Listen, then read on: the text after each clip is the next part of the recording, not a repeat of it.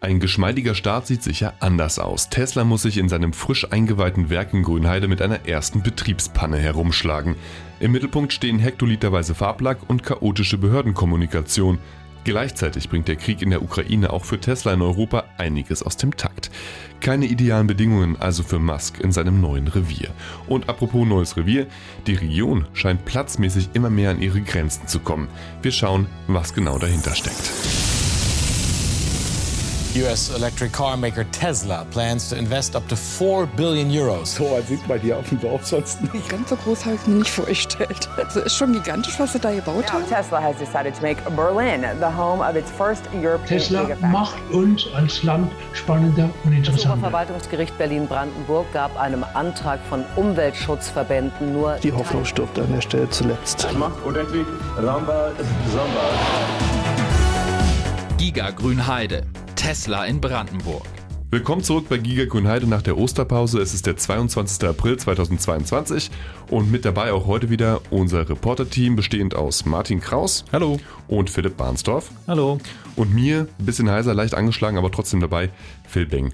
In der letzten Folge habt ihr ja über die erste Riege von Fahrzeugen gesprochen, die das Werk in Grünheide verlassen hat, über Fertigungsqualität und über Feedback von den Kunden. Und ich habe gehört, äh, das hat wohl ganz gut Wellen geschlagen, Martin. Ja, in der Tat. Also selbst Elon Musk höchst selbst hat wohl äh, über Twitter einen Online-Beitrag zu ähm, unserem Interview mit einer First Ownerin geliked. Also in diesem Sinne, äh, Greetings to California.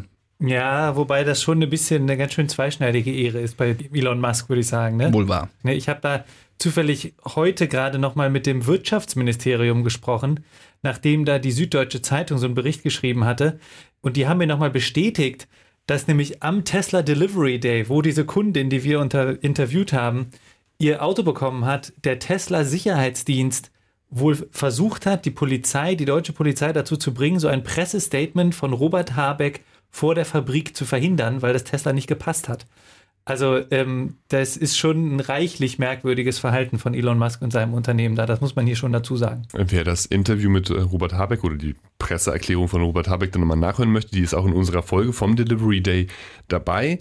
Ähm, einfach ein bisschen zurückgehen in der Timeline. Ansonsten zeigt uns das ja einfach, dass ähm, Tesla mit kritischen Berichterstattern so ein kleines Problem hat auf jeden Fall. Ne? Und dass es immer wieder zum, zum Thema wird. Ja, auch mit unserer Berichterstattung, auch mit uns. Wir dürfen auch nicht frei von der, von der Tesla Factory, also von vor Ort berichten, wie wir gerne wollen. Äh, und kriegen auch nicht auf alle Fragen, die wir haben, Antworten. Problematisch, auf jeden Fall. Auf jeden Fall. Aber mal weg von gestrigem. Ich will heute mit euch weniger über Tesla und Presse und weniger über das Tesla-Produkt sprechen und mehr auf die Produktion von Tesla in der Gigafactory zu sprechen kommen. Unter anderem auch über Lieferketten. Also von wo kommt denn das ganze Zeug, das in Grünheide zu Autos verbaut wird? Und wie wirkt sich die aktuelle Weltlage auf die Transportwege aus? Und Martin erzählt uns außerdem ein bisschen darüber, wie der Tesla-Effekt also die Anziehungskraft des Großinvestors hier in der Region auf andere Unternehmen, ins Stocken gerät. Aber zuvor müssen wir noch den Elefanten im Raum ansprechen. Ihr wisst wahrscheinlich schon, worum es geht in unserem aktuellen Update. 15.000 Liter Autolack haben in den letzten Tagen die Tesla-Schlagzeilen bestimmt. Die sollen bei einer Werkspanne in Grünheide ausgelaufen sein. Philipp, du warst der aktuelle Reporter in den letzten Tagen. Du warst an dem Thema dran. Was ist denn da nun genau vorgefallen? Ich hatte sehr viele widersprüchliche Meldungen da gelesen. Genau, da gab es jede Menge hin und her. Ich denke aber, was sich jetzt herauskristallisiert hat, ist, dass Folgendes passiert ist. Nämlich am Montag, 11. April, da wollte wohl Tesla eine Tauchwanne in der Lackiererei mit Lack befüllen. Da werden dann die Karosserien so reingetunkt und sind dann danach fertig lackiert, äh, nicht fertig, aber ist ein Lackierschritt. Hm. Ähm, und bei diesem Befüllen hat wohl ein Ventil nicht richtig funktioniert und dadurch ist diese Wanne übergelaufen. Und diese 15.000 Liter, ich habe es mal umgerechnet, circa 100 Badewannen, sind ausgelaufen, zunächst in der Fabrik. Und weil dieser Stoff nicht ganz ungefährlich ist, hat dann Tesla so ein spezielles Entsorgungsunternehmen angerufen und die haben das mit Schläuchen abgepumpt, den allergrößten Teil zumindest, haben aber die Schläuche dann noch einen Tag da liegen lassen. Und als sie dann am nächsten Tag, also jetzt Dienstag, der 12. April, diese Schläuche wegräumen wollten, sind noch Lackreste aus diesen Schläuchen ausgelaufen und das ist diesmal vor dieser Lackiererei im Freien passiert. Es waren dann nur noch wenige Liter, aber da musste dann die Betriebsfeuerwehr kommen, die hat das dann so mit so einem Pulver abgebunden und dann abtransportiert. Ich wollte gerade sagen, also es waren nicht die ganzen 15.000 Liter, die da nochmal ausgelaufen sind aus den nee, Schläuchen. Nee, nee, nee. Vor der Fabrik, bei diesem zweiten Leck sozusagen, waren das dann nur noch wenige Liter. Und um es nochmal klar zu bekommen, welcher Stoff ist das? Ein Farbstoff, ein Lack? Genau, ja. Okay. Das klingt jetzt an und für sich gar nicht so mega komplex nach dem Vorgang. Warum gab es denn da so ein Kommunikationschaos? Ich würde sagen, das lag vor allen Dingen an den Behörden. Die haben sich da einfach zunächst widersprochen. Zuerst hat nämlich das Landesumweltamt darüber informiert. Das war nur wenige Tage nach diesem Vorfall. Und die haben da gesagt, ja, es ist dieser, äh, es ist da was, ein Stoff ausgelaufen in der Fabrik, aber von diesem Stoff ist nichts ins Freie gelangt. Das ist ja der erste Punkt, denn kurz darauf tauchten dann im Internet Fotos auf, die die Betriebsfeuerwehr gezeigt haben, wie die vor der Fabrik mit diesem Pulver da diese, diese Reste Ups. abbinden. Und daraufhin äh, habe ich dann auch mit dem Landkreis Oderspree gesprochen und die haben mir gesagt, ja, es ist doch was ins Freie gelangt, nämlich aus diesen Schläuchen dann heraus. Und daraufhin hat dann das LFU, also das Landesumweltamt, seine Angaben da auch nochmal anpassen müssen. Das hat für eine Menge äh, Verwirrung gesorgt. Ein zweiter Punkt ähm, ist die Frage, was da jetzt eigentlich ausgelaufen ist. Es ist natürlich, die Fabrik steht ja bekanntlich im Wasserschutzgebiet, deswegen ist ganz wichtig, ob das wassergefährdende Stoffe sind oder nicht. Und das LFU hatte zunächst gesagt, diese Stoffe hätten keine Gefährdungsklasse. Sie haben dabei aber sozusagen einen Maßstab angewendet, der überhaupt nicht misst, ob das auch wassergefährdend ist. Okay. Und wassergefährdend war es halt, war es schon. Aber nach diesem Maßstab, den das LFU angewandt hat, bei seiner äh, Angabe keine Gefährdungsklasse, taucht das halt gar nicht auf. Also auch sehr, sehr irreführend, würde ich sagen. Okay, es ist nichts, wovon man stirbt, wenn man das irgendwie anfasst, aber wahrscheinlich ist es im Trinkwasser, da will auch niemand Lack haben. Genau, in Trinkwasser will man das absolut nicht haben. Genau. Ein dritter Punkt ist noch die Frage, ob da auch was ins Erdreich gekommen ist. Da ist die Sache, würde ich sagen, würde ich jetzt mal schätzen, ein bisschen eindeutiger, denn da sagen sowohl das Landesumweltamt als auch der Landkreis sagen, in der Fabrik wurde der, dieser gesamte Lack von dem Boden aufgefangen. Der muss ja speziellen Sicherheitsvorkehrungen genügen, gerade weil es im Trinkwasserschutzgebiet ist. Und auch vor der Fabrik war der Boden versiegelt und das ist dann so ein bisschen so Regenrinnen reingelaufen. Die wurden dann auch sofort versiegelt, sodass die beiden sagen, es ist nichts ins Erdreich gelangt, was halt besonders wichtig ist, damit es dann nicht ins Grundwasser sickert und dann irgendwann im Trinkwasser landet. Hm. Aber der ähm, Wasserverband Strausberg-Erkner, der da in der Nähe halt Trinkwasser produziert für Tesla und die Anwohner, der sagt, da sei doch etwas in der Kanal Kanalisation gelandet. Das halte ich persönlich aber für sehr unwahrscheinlich. Ich konnte aber leider in den letzten Tagen den Wasserverband dazu nicht mehr fragen. Die waren einfach nicht erreichbar. Mhm. Insgesamt hat der Fall auf jeden Fall einige Aufmerksamkeit erregt. Äh, so viel, dass sogar unser werter ZDF-Kollege Jan Böhmermann sich jetzt auf die Story stürzt. Ich weiß nicht, ob ihr es gesehen habt. Ähm, an dieser Stelle auch einen schönen Gruß nach Köln. Aber zurück zu den Tatsachen. Wie fielen denn die Reaktionen vor Ort aus, als klar wurde, da gab es eine Panne im Tesla-Werk? Manche Kritiker werden ja wahrscheinlich gesagt haben, das ist genau das, wovor wir die ganze Zeit gewarnt haben. Wir haben quasi genau diesen Fall schon skizziert. Genau, ja, da sind vor allen Dingen die Umweltschützer vom NABU, von der Grünen Liga und von der ökologisch-demokratischen Partei, die jetzt sagen, genau vor solchen Szenarien haben wir gewarnt wenn sowas ausläuft bei Tesla, kann das ins äh, Grundwasser gelangen und sie haben außerdem den Verdacht, dass die Behörden einfach gar keinen richtigen Überblick haben, ob Tesla diesen Anforderungen, den ganzen Sicherheitsanforderungen jetzt hier schon genügt oder nicht. Die haben einfach die Sorge, ähm, dass Tesla hier sozusagen zu viel, zu viel Raum eingeräumt wird. Okay, und eure Einschätzung, was denkt ihr, wie gefährlich war das Ding wirklich? Also ich würde schon sagen, nach allem, was ich jetzt herausgefunden habe, war die Gefahr da schon beherrschbar. Wie gesagt, die Sicherheitsvorkehrungen, nach allem, was ich weiß, haben einfach funktioniert. Diese Flüssigkeit wurde im Werk von der, vom Boden aufgefangen und außerhalb auch von, von einem versiegelten Beton. Es ist dennoch im Falle Teslas sehr, sehr wichtig, dass die aber nicht das Gefühl kriegen, dass sie machen können, was sie wollen. Denn Tesla ist ja schon auch dafür bekannt, dass sie hier und da einfach Grenzen übertreten. Das war ja schon auch beim Fabrikbau immer mal wieder der Fall. Mhm. Da ist nie ganz klar, ob das so Absicht ist oder einfach Unaufmerksamkeit oder eine Mischung aus beidem.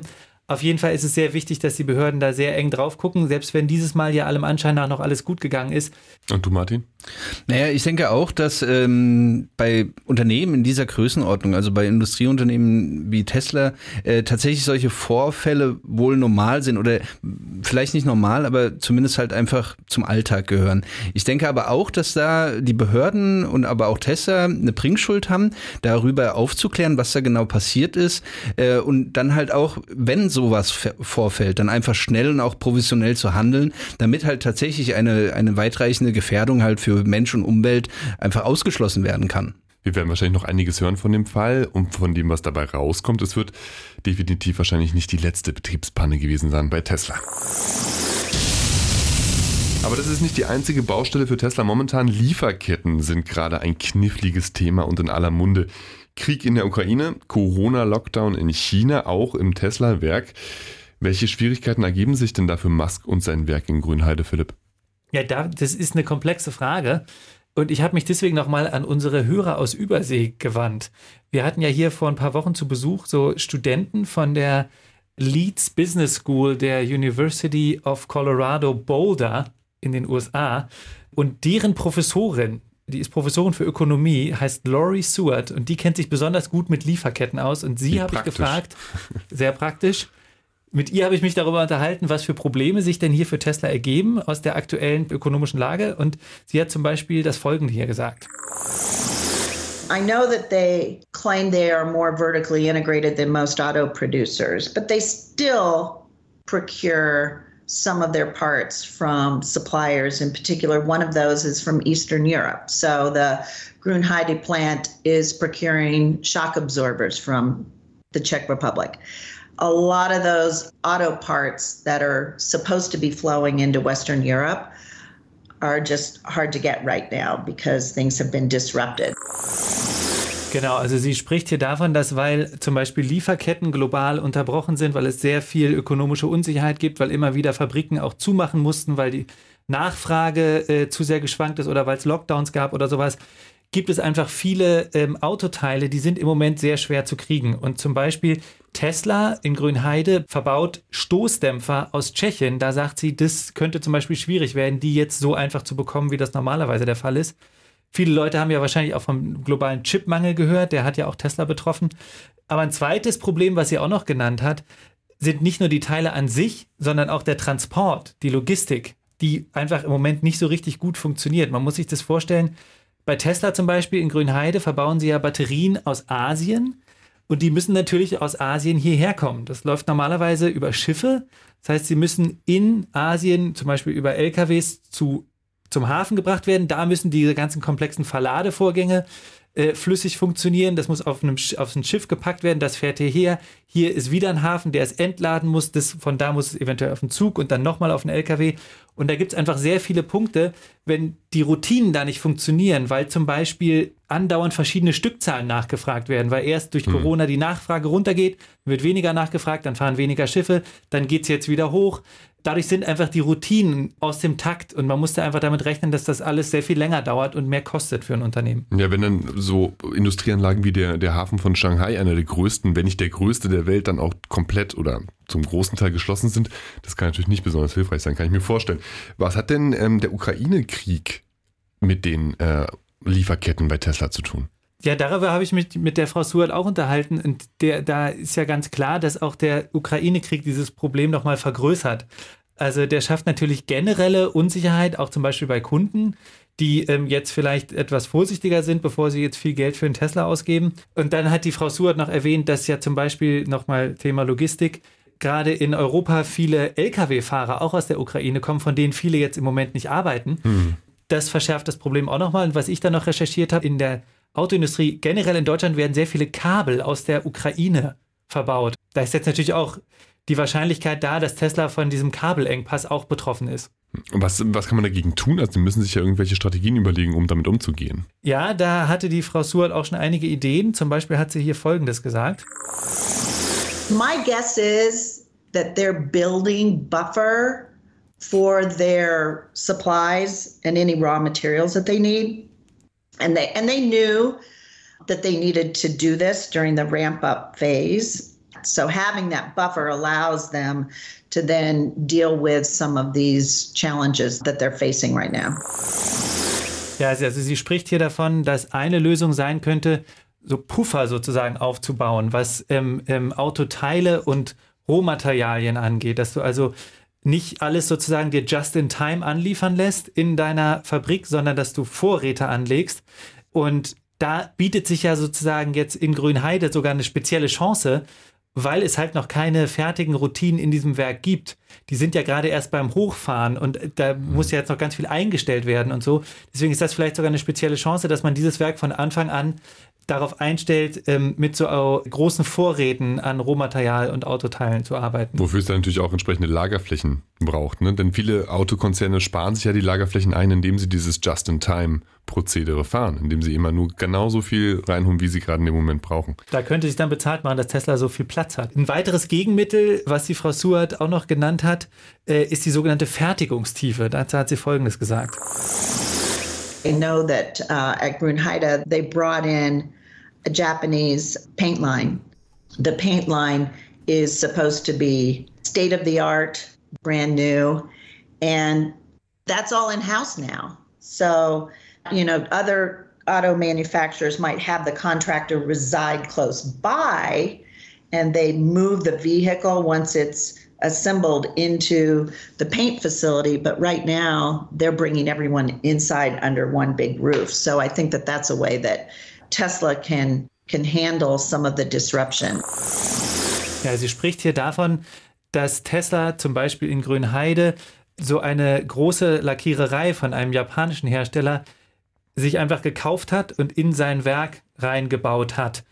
Und das im Vergleich dazu andere Autohersteller eher dazu neigen, das sozusagen outzusourcen. Also die suchen sich dann dafür Subunternehmer, montieren dann ihre Autos, fahren die dann zum Subunternehmer, lassen sie dort lackieren. Um die Ecke, ne? Um die Ecke, genau, lassen sie dort lackieren und verkaufen sie dann weiter. Und wenn du aber diese ganzen Schritte selber machst, dann bist du natürlich auch weniger abhängig von diesen Subunternehmern. Ähm, je mehr du davon selber machst, von diesen Schritten, desto höher ist die Fertigungstiefe deines deiner Fabrik, da strebt Tesla eine sehr hohe Fertigungstiefe an. Aber das würde ja wahrscheinlich jeder machen, wenn es so einfach wäre. Genau, denn das da hast du genau recht, das bringt auch Probleme mit sich. Zum Beispiel brauchst du halt eine größere und teurere Belegschaft. Du brauchst dann ja einfach die ganzen Leute, die diese ganzen verschiedenen Spezialisierungen haben, die musst du dann halt einfach alle selber anstellen. Die sind schwer zu kriegen. Gerade jetzt, wo es auch international da äh, äh große Engpässe, ähm, was Arbeitskräfte angeht, gibt, Elon Musk hat das ja auch schon im letzten Jahr mal selber gesagt, dass das eine große Herausforderung ist. Da müssen sie auch in, sich in Grünheide noch ganz schön ranhalten.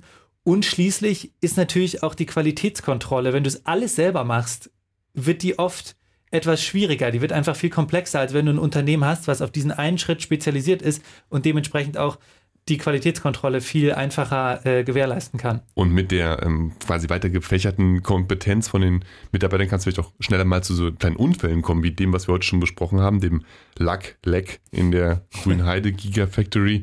Das hätte man sich wahrscheinlich auch sparen können, wenn man einen Subunternehmer da gehabt hätte. Oder man hätte es zumindest dann die Schuld auf ihn schieben können, dass der dafür zuständig ist. Das stimmt. Ist. Und es, das war jetzt, also vielleicht kein Zufall, genau auch in der Lackiererei, die, mhm. die Frau Suart ja auch erwähnt hatte. Wie passend von den großen internationalen Lieferketten Ketten jetzt zurück zu uns in die Region. Martin, du hast dich ja mit dem Tesla-Effekt befasst und der dreht sich auch so ein bisschen um Zulieferer, denn obwohl wir jetzt gerade gehört haben, dass Tesla fast alles selber macht, gibt es ja trotzdem noch Zulieferer und die sollen ja zu uns in die Region gelockt werden. Das stimmt, ja. Also der Tesla-Effekt, das ist ein äh, von der Politik gern genannter Slogan.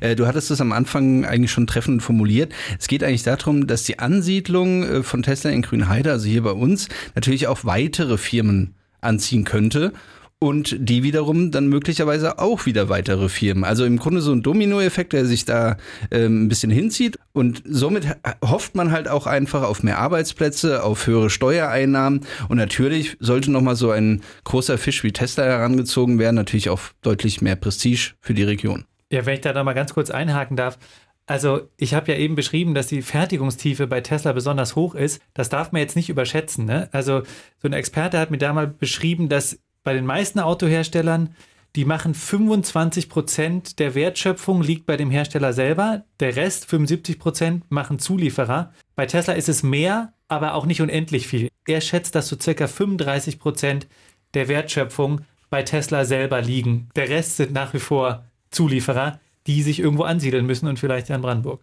Genau, das war die Hoffnung, dass die ganzen Unternehmen hierher kommen, nach Brandenburg und genau hier in die Region in Ostbrandenburg rund um Tesla. Äh, klappt es denn so, wie das auch geplant war von der Politik? Ich würde sagen, dass die Region schon diesen Tesla-Effekt spürt. Also ja, so wie die Politik sich das gewünscht hat. Viele Firmen, die bereits hier ansässig waren, die haben sich offensichtlich schon erweitert, äh, um unter anderem beispielsweise Tesla zu bedienen. Einige neue sind im Umfeld von Grünheide hinzugekommen. So zum Beispiel auch das französische Unternehmen SAS Interieur Modul und die südkoreanische Haller Corporation. Beide haben sich in der Gemeinde Fredersdorf-Vogelsdorf angesiedelt. Interieurmodul ähm, klingt ganz vielversprechend und das andere habe ich schon wieder vergessen, das südkoreanische, was machen die genau? Also die Haller Corporation, dieses südkoreanische Unternehmen, die ähm, montieren offenbar Reifen für Tesla und ähm, die Franzosen, die stellen tatsächlich Armaturen her. Hast du dir das angucken können vor Ort? Nein, weil nämlich auch die Unternehmen offensichtlich äh, sehr zurückhaltend sind, wenn es um Anfragen rund um Tesla geht. Also offensichtlich haben die auch einige äh, Verschwiegenheitserklärungen unterschrieben, um halt möglicherweise, wenn man das positiv auslegen will, wahrscheinlich irgendwelche Lieferketten halt nicht offen zu legen. Man muss, glaube ich, sehen, das ist nicht unüblich bei Unternehmen, das zu machen, aber Tesla macht es halt besonders viel. Und, und vor allem sehr stringent. Genau. Und die Verschwiegenheit, Geheimniskrämerei von Tesla ist quasi ansteckend und weitet sich schon aus auf die Subunternehmer da. Ähm, okay, aber wir haben gehört, es gibt neue Unternehmen, andere Unternehmen wachsen. Trotzdem kommt das Ganze irgendwie so ein bisschen ins, ins Stolpern langsam mit dem Tesla-Effekt. Woran liegt das? Also offensichtlich gibt es da auch Grenzen, denn bislang gibt es wohl noch weiterhin Interesse, sowohl von internationalen wie deutschen Unternehmen, ähm, die sich halt neu ansiedeln wollen, halt rund um Tesla. Aber da gehen allmählich die passenden Gewerbegrundstücke aus. Also Brandenburg hat nicht mehr genug Platz. Genau, das hat zumindest auch Rüdiger Hage mir berichtet. Er ist der Geschäftsführer der Infrastruktur- und Projektentwicklungsgesellschaft. Die vermitteln sozusagen ähm, ja, Interessenten für Gewerbeflächen an Gemeinden oder Städte, die halt noch solche zur Verfügung haben. Hören wir mal rein.